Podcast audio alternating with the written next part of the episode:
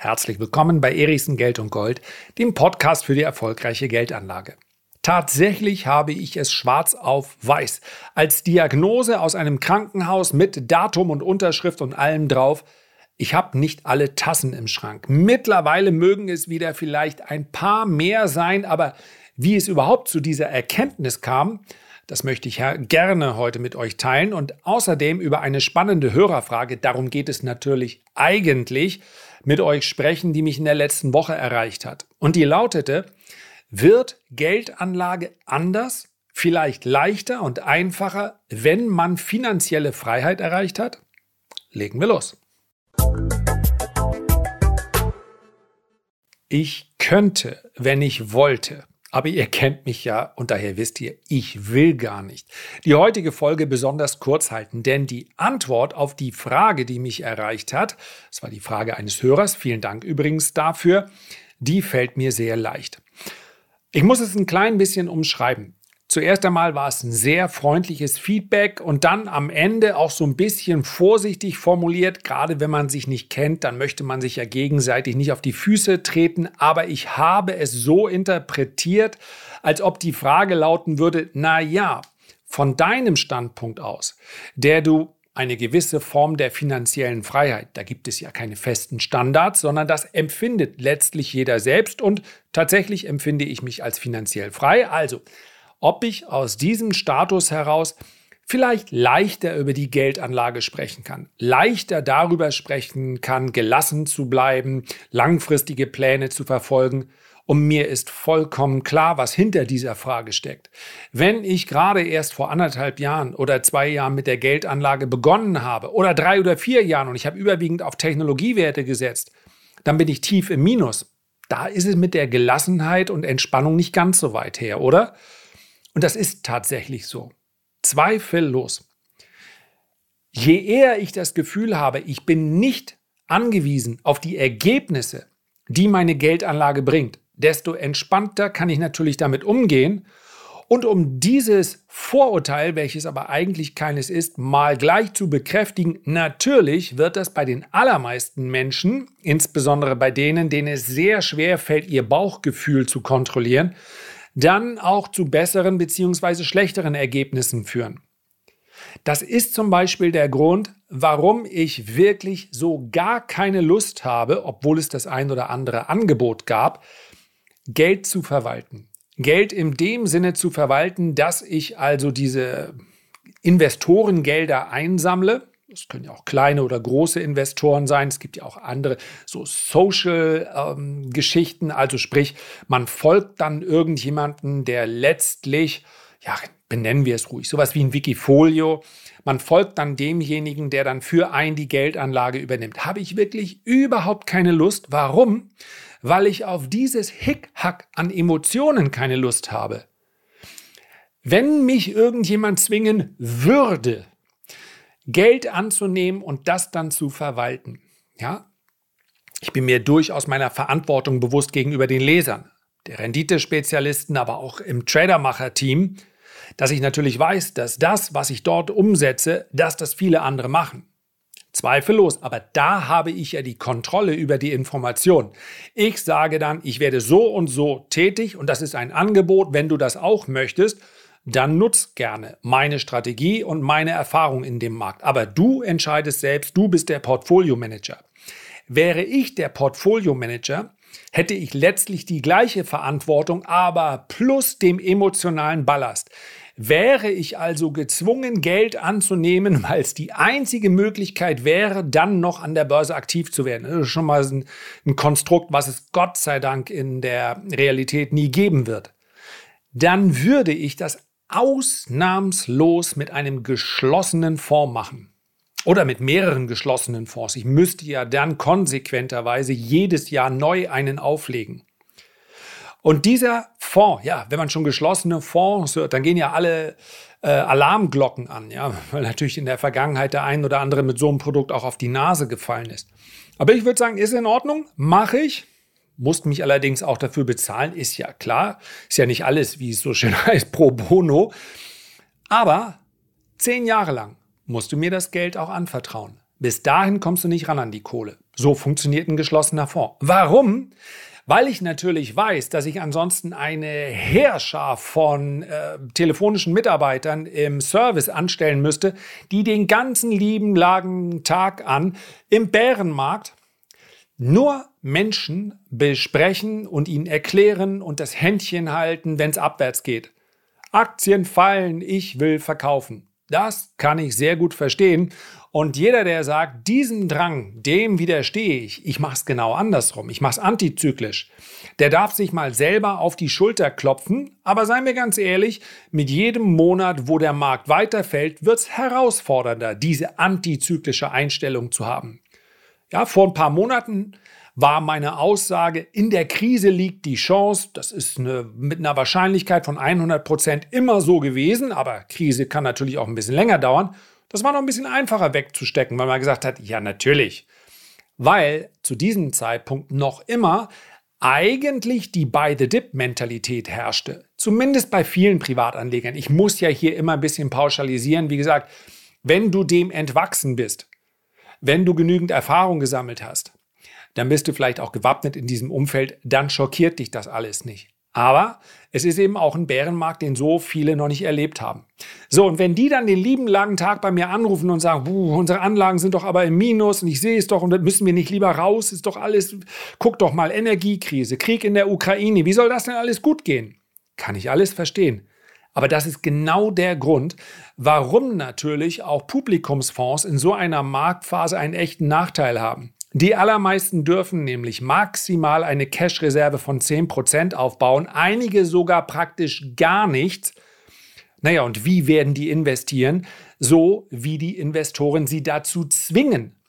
Denn wenn der Investor, und das ist nun mal bei 99% der Publikumsfonds der Fall, wenn der Investor seine Anteile verkaufen will, dann muss logischerweise der Fondsmanager die Anteile auch liquidieren. Also in einen Markt hinein, wo er vielleicht aufgrund seiner guten Ausbildung weiß, ich sollte lieber kaufen, muss er verkaufen, weil die Anleger das so wollen. Die wollen ihre Kohle zurückhaben und er muss ihnen diese Kohle liefern. Und deswegen sind so viele Publikumsfonds, schaffen es eben nicht mal den Index zu schlagen, sondern erzielen dann unter dem Strich eine Underperformance. Bei einem ETF ist es egal, da sitzt keiner dahinter und fällt dann manuell eine Entscheidung. Das wird einfach so nachgebildet, deswegen sind auch die Gebühren ein bisschen günstiger. Ich muss an dieser Stelle übrigens auch einmal zur Ehrenrettung sagen, es gibt natürlich auch Fondsmanager, gerade bei ja, das sind dann in der Regel eher Fonds, die nicht so einen ganz großen Bekanntheitsgrad haben. Die schaffen das durchaus, den Markt zu schlagen, insbesondere in ihren Nischen. Zum Beispiel, wenn es um Nebenwerte geht oder, oder, oder. Die haben dann aber in der Regel auch Investoren, die damit umgehen können. So. Deswegen schreibt mir nicht, ich möchte euer Geld nicht haben. Den Stress tun wir uns alle nicht an. Und solche geschlossenen Produkte. Ich bin super happy mit dem, was ich hier mache. Und da sind wir auch wieder beim Thema. Finanzielle Freiheit. Verändert das etwas in der Geldanlage? Zuerst einmal bezogen auf die Handlungen, die Aktivitäten, was man kauft oder nicht kaufen sollte, wie man sich verhalten sollte, erstmal nein. Es verändert rein gar nichts. Eine Ausnahme gibt es und da werde ich euch im Laufe der nächsten Wochen und Monate auch noch unterrichten, weil ich euch davon erzählen möchte, wie man so etwas theoretisch angehen kann. Es ist natürlich etwas anderes, wenn ich sage, ich möchte mich gar nicht mehr dem Marktrisiko in diesem Ausmaß aussetzen. Ich habe einen Betrag X im Laufe meines Lebens angespart und diesen Betrag X, den möchte ich nutzen, um beispielsweise regelmäßig ein passives Einkommen daraus zu generieren. Das ist dann aber eine spezielle Strategie für eine bestimmte Zielgruppe. Das ist also etwas anderes. Und unter dem Aspekt kann man natürlich sagen, letztlich können sich das vermutlich eher Menschen leisten, die finanziell frei sind. Dass sie also sagen, ich brauche diesen Vermögensaufbau in Form der maximalen Rendite nicht, denn es geht nicht beides. Ich kann nicht sagen, ich lege mein Hauptaugenmerk auf passive Einkünfte und gleichzeitig soll das aber auch die auf lange Sicht gesehen maximal rentable Strategie sein. Ja, das geht nicht zusammen. Es ist also eine andere Ausrichtung. Und diese Ausrichtung können, wie gesagt, in der Regel eher Menschen sich leisten, die dann schon einen gewissen Betrag aufgebaut haben. Häufig, weil sie halt vielleicht schon ein, zwei, drei, vier Jahrzehnte an Arbeitsleistung hinter sich haben. Aber mal davon abgesehen, spielt es keine Rolle, ob ich mit 5000, 10.000 oder 5 Millionen an den Markt gehe. Ein bisschen mehr Streuung hier, ein paar mehr Aktien dort, aber unter dem Strich gelten dieselben Regeln. Die Frage kann ich aber dennoch äh, verstehen, weil man natürlich häufig einen Druck verspürt, wenn man weiß, ich, das ist letztlich, ja, ich formuliere es mal ein bisschen überspitzt, das ist mein letzter Groschen, den ich dort investiert habe. Und deswegen ist es so wichtig, dass man eben nicht auf Kredit spekuliert. Und es ist so wichtig, und vielleicht habe ich euch hier an dieser Stelle erzählt, ich weiß es gar nicht ganz genau, das war kurz bevor der Bitcoin-Crash stattgefunden hat. Mehrere mehrere Menschen, die mir geschrieben haben, die kennen mich gar nicht, insofern empfinde ich das schon als Vertrauensbeweis, die mir gesagt haben, beziehungsweise meine Einschätzung wollten zu, ich nehme jetzt Kredit auf meine Immobilie auf und investiere hier im härtesten Fall dann auf äh, Kryptos. So Laufzeit lag zwischen zwei und fünf Jahren. Es waren also wirklich mehrere, die mir hier geschrieben haben. Oder etwas weniger hart in Aktien. Denn was soll bitte schön passieren? Meine Immobilie ist mehr oder weniger bezahlt, da kann ich doch jetzt eine Hypothek aufnehmen für fünf Jahre. Die Zinsen können doch bitte schön bei diesem Schuldenstand, was soll passieren? Vielleicht steigen sie mal auf ein halbes Prozent, ein Prozent oder 1,5 Prozent, aber in diesem Umfeld, no way. Da kann nichts passieren. Und dann ist einiges passiert. Zuerst ist Corona passiert, eine gewaltige Geldmenge ist passiert, die möglicherweise am Anfang sogar noch mal diesen Gedanken befeuert hat, weil alles gestiegen ist. Ja, und dann ist noch ein bisschen mehr passiert und dann war die Inflation da und dann sind die Zinsen da und dann war es gar keine gute Idee, sein Haus nochmal, womöglich sein bezahltes Haus nochmal zu beleihen und dann zu sagen, ich gehe in Kryptos und in Aktien. Naja, ich habe ja noch zwei Jahre, bis ich das Geld zurückbezahlen muss. Das führt nicht immer zum finanziellen Konkurs. Aber ich glaube, die letzten Jahre sind ein wunderbares Beispiel dafür, warum man sich als jemand, der mal grundsätzlich nicht in der Situation ist, wo er in der Gefahr ist, irgendwie seine, seine finanzielle Situation stark zu beschädigen, warum sollte man ein solches Risiko eingehen? Das ist eine Masse. Jede Art von Kritik bedeutet immer Leverage. Das kann im besten Fall gut gehen, aber dass ich praktisch in, in jahrelang keine Meldungen bekomme und dann in sechs Monaten ja, in den Monaten, in denen, das waren gerade die Kryptos, schnell gestiegen sind, gleich mehrere, die mir erzählt haben, was soll denn da bitte schön schiefgehen? In fünf Jahren wird ja nun Bitcoin ganz sicherlich bei einer Million sein. Ja, was soll ich sagen? Es sind ja immer noch zweieinhalb Jahre Zeit. Vielleicht ist es so, aber ich glaube, das Gefühl ist mittlerweile ein anderes. Also auf Kredit ist einfach keine gute Idee. Ist schon klar, eine Immobilie, die kaufen die allermeisten auf Kredit. Habe ich auch gemacht. Aber das ist eben etwas gänzlich anderes wenn ich hier mit Mieten meine Tilgung leiste und ansonsten mit meinem regelmäßigen Einkommen, was ich habe, als wenn ich auf die Idee komme, auf Kursgewinne zu spekulieren. Selbst bei Dividendenaktien geht sich das einfach nicht aus. Keine gute Idee. Man muss das Geld übrig haben. Und das gilt auch bei einer konservativen Anlage. Denn selbst wenn ich sage, es sind nicht Kryptos oder irgendwelche extremen Spekulationen, in dem Moment, wo ich eine Aktie kaufe, kann alles erstmal schiefgehen. Und in den letzten Monaten haben wir, werden viele das Gefühl gehabt haben, naja gut, hier hat Murphy's Law jetzt zugeschlagen. Das ist aber jetzt wirklich unangenehm. Richtig. Es ist aber etwas vollkommen anderes, wenn jetzt jemand gezwungen wäre, ich hoffe, es ist keiner von euch dabei, jetzt sein Depot aufzulösen. Weil er sagt, ja, ich brauche die Kohle jetzt. Ja, ich muss jetzt mein Dach sanieren oder sonst irgendwas machen. Geld, von dem man schon weiß, in den nächsten zwei bis eigentlich sogar fünf oder sechs oder sieben Jahren, da werde ich es brauchen. Das gehört schlicht und einfach nicht in Aktien. Es ist keine sichere Anlage. Und wenn wir einen zyklischen Bärenmarkt haben, oh Gott, oh Gott, das hört sich richtig schlimm an, dann dauert das Ganze vielleicht auch mal zwei oder drei Jahre. Es ist einfach wichtig für eure Nachtruhe, sich hier nicht unter Druck zu setzen. Grundsätzlich mal geht es aber natürlich auch hier, so ähnlich wie in der letzten Folge bzw. vorletzten Folge, auch um die Einstellung zu meiner Geldanlage. Und ich habe es euch gesagt, ich habe es ärztlich attestiert, dass ich nicht alle Tassen im Schrank habe. Natürlich steht da nicht schwarz auf weiß. Sehr geehrter Herr Erichsen, wir müssen Ihnen leider mitteilen, bei Ihnen stimmt da was nicht im Oberstübchen, sondern es war ein für mich prägendes Ereignis. Ein Ereignis, welches letztlich, insofern im Nachhinein vielleicht auch ein gutes, dafür sorgt, dass ihr mich hier heute hört. welches mich zu einer Neuorientierung dann sehr langsam, aber doch mit einem gewissen Nachdruck äh, gezwungen hat. Es ist schon viele, viele Jahre her. Also zuerst mal muss man sagen, ich bin mitten in eine Zeit hinein Trader geworden. Am Anfang war nicht genug Kohle. Das heißt, ich habe recht aktiv gehandelt, sehr riskant gehandelt, einigermaßen erfolgreich, sogar sehr erfolgreich zwischendurch im hochaktiven Daytrading. Und ich schäme mich nicht zu sagen, da war ganz viel Glück dabei. Natürlich habe ich auch mich Tag und Nacht damit beschäftigt, aber das war der, ja, das Entstehen der Dotcom-Blase. Es war viel einfacher, Geld zu verdienen. Wenn so eine Blase entsteht, ein Bullenmarkt entsteht, dann musst du nicht außergewöhnliche Fähigkeiten haben, um da Geld zu verdienen. Aber nichtsdestotrotz ist es natürlich eine nervliche Anspannung. Die einen stecken das besser weg, die anderen stecken es schlechter weg. Und ich bin eindeutig aufgrund meiner Risikoaversion kein Natural Born Trader. Das heißt, es gibt einfach Typen und ich habe auch eine Menge kennengelernt, ja, bei Broker, Treffs, Treffs, Treffs und so weiter. Also die, natürlich, die Szene war damals relativ klein und da waren echt ein paar crazy Typen dabei. Die würdet ihr wahrscheinlich auf der Straße sehen und denken, was wird der wohl machen? Irgendwas Kreatives. Ganz verrückte Typen, die aber absolut fähig waren. Ja, sowieso ähnlich wie beim Pokern, wenn man sich die Weltmeisterschaft anschaut. Da sitzen ja auch die wildesten Typen und unter dem Strich ist die Kontrolle des Risikos und zu wissen, wann ich welche Einsätze platziere. Darum geht es auch häufig beim Trading.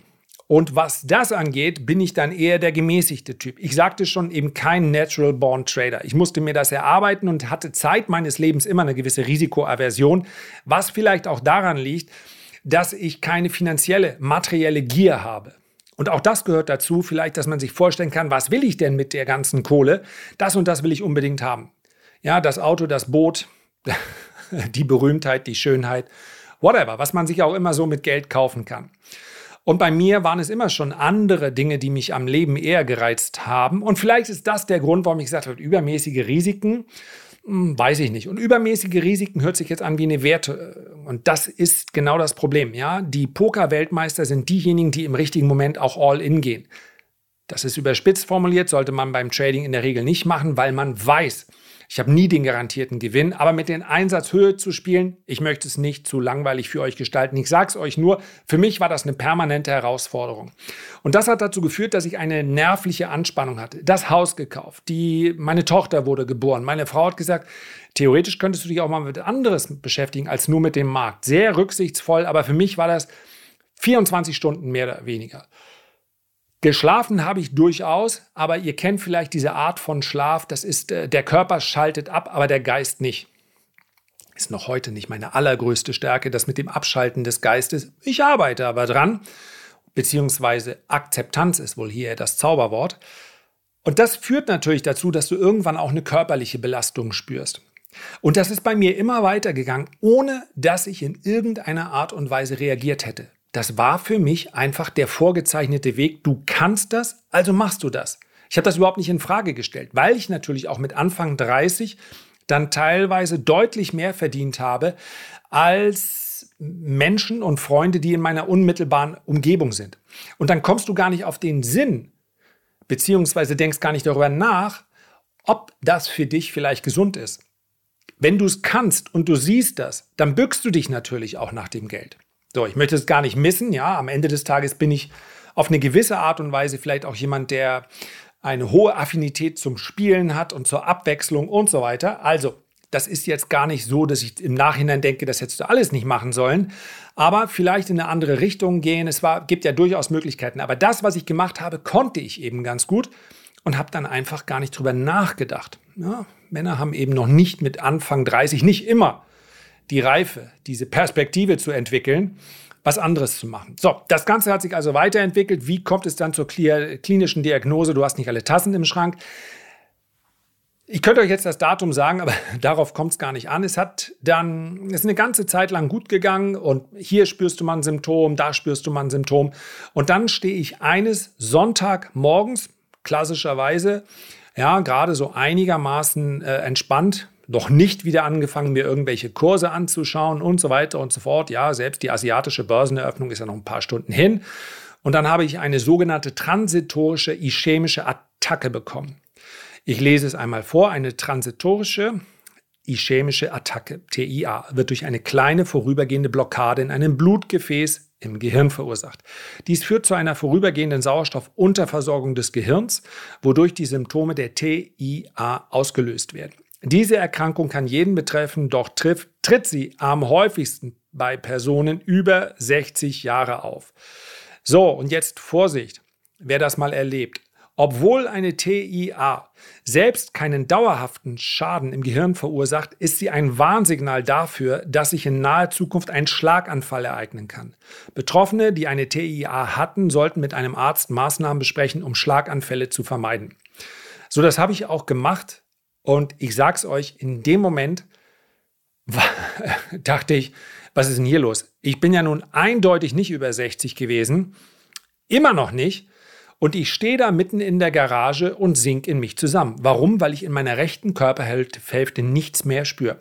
Das ist wie, das ist mir noch so präsent, dieses Gefühl, dass ich meinen Arm und meine Beine, ja, das ging nach wenigen Sekunden, ging es wieder. Ja, ich bin nicht zusammengebrochen dort, sondern einfach so ein bisschen runtergegangen in die Knie. Das Knie fühlte sich taub an, den Arm konnte ich nicht anheben. Und da dachte ich, was ist denn hier los? Da denkst du natürlich zuerst an einen Schlaganfall weiß ich noch wie heute, äh, hochgerufen, die Kinder waren gerade in Action, mein Vater angerufen, gewartet, gegoogelt, gedacht, na okay, wenn es ein Schlaganfall war, kannst du ja noch mal 15 Minuten weiter warten, dann war es das auch. Und da dachte ich, naja, wenn du noch so klar denken kannst, ist es vielleicht auch gerade nicht so schlimm. Also ein Wirrwarr an Gedanken, in die Klinik, äh, Notaufnahme, angeguckt, getestet, da war mittlerweile auch alles wieder okay, das heißt, ich konnte alles wieder fühlen selbstverständlich in die Röhre gegangen und Gott sei Dank dann dort nichts gesehen. Ja, nach ich bin kein Arzt, deswegen bitte nehmt das hier nicht als Empfehlung, sondern einfach nur als meinen Erfahrungsbericht aus dem Kopf heraus. Bei einem Schlaganfall sieht man dann in der Regel so weiße Flecken, weil eben dieser Teil des Gehirns dann dauerhaft geschädigt ist. Das war nicht der Fall. Ich habe mich zweimal da reingelegt, weil ich im Nach ja, wenn man so ein bisschen dazu neigt, dann findet man am Ende des Tages auch noch Symptome, die eigentlich nicht da sind. Also es war keine ganz so angenehme Zeit.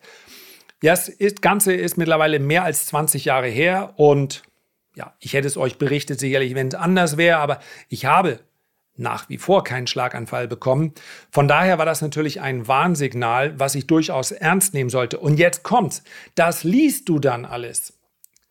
Und du liest diese, diese Attacke und dass man es ernst nehmen soll und so weiter und die ganzen Folgeuntersuchungen.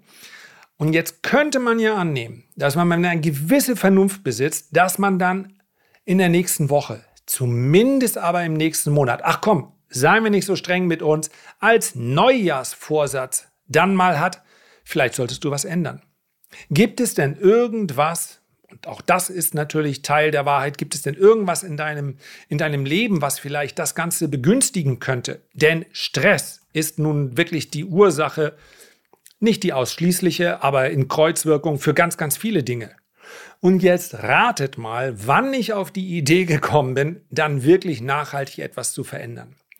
Das hat mehr als zwei Jahre gedauert und das war vielmehr dann nicht einer weiteren Attacke geschuldet, sondern eher einer ja einer mentalen. Also wenn du morgens aufstehst und irgendwann überlegst, du sitzt du auf der Bettkante und sagst, warum sitze ich jetzt eigentlich hier? Was wollte ich machen? Ja, nicht im Sinne der Vergesslichkeit, sondern diese totale Antriebslosigkeit.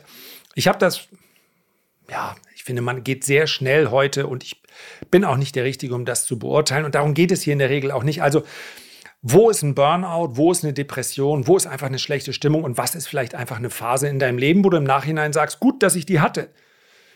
Ja, da gibt es sicherlich fließende Grenzen und äh, in jedem Fall, wer so etwas spürt, der sollte sich äh, Hilfe suchen. Bei mir hat es Wochen gedauert, indem ich selber dann langsam den Antrieb, und ich bin normalerweise der, wenn ich überhaupt ein Konzept in meinem Leben verfolge, dann ist es, setz einfach den nächsten Schritt. Egal was ist, egal wie du dich fühlst, einfach weitermachen. Ich wollte aber diesen Schritt nicht mehr gehen. Einfach nicht mehr gehen. Einfach nur hier sitzen bleiben, lass mich doch in Frieden.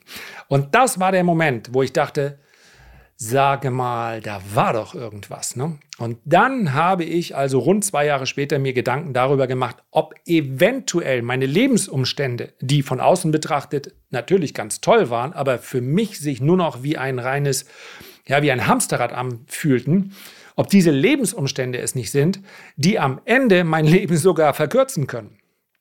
Und deswegen, die Tassen im Schrank sind mittlerweile mehr geworden, denn dann entstand der Impuls, dann ändere was, dann mach Dinge anders, dann stell dich neu auf.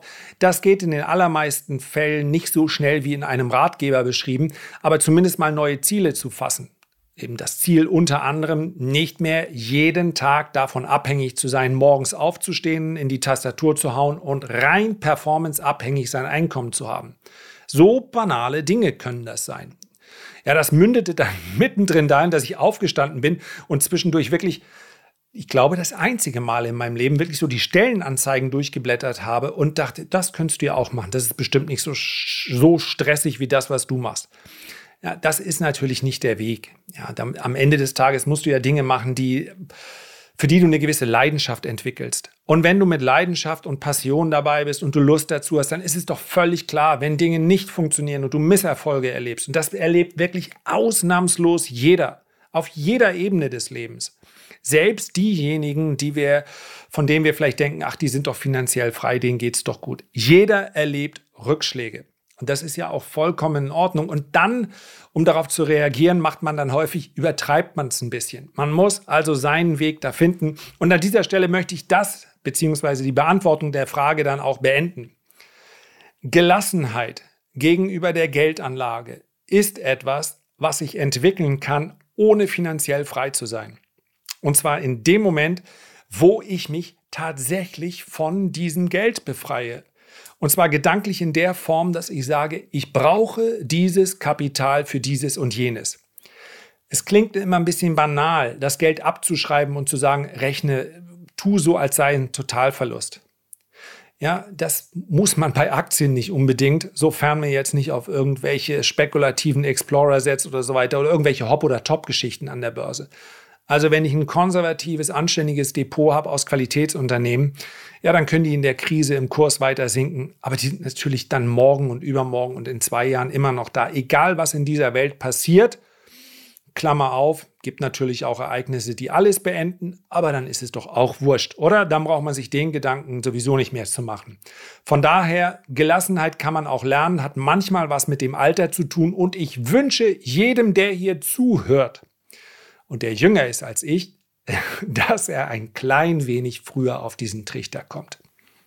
Herzlichen Dank für deine Aufmerksamkeit. Ich freue mich, wenn wir uns beim nächsten Mal gesund und munter wieder hören.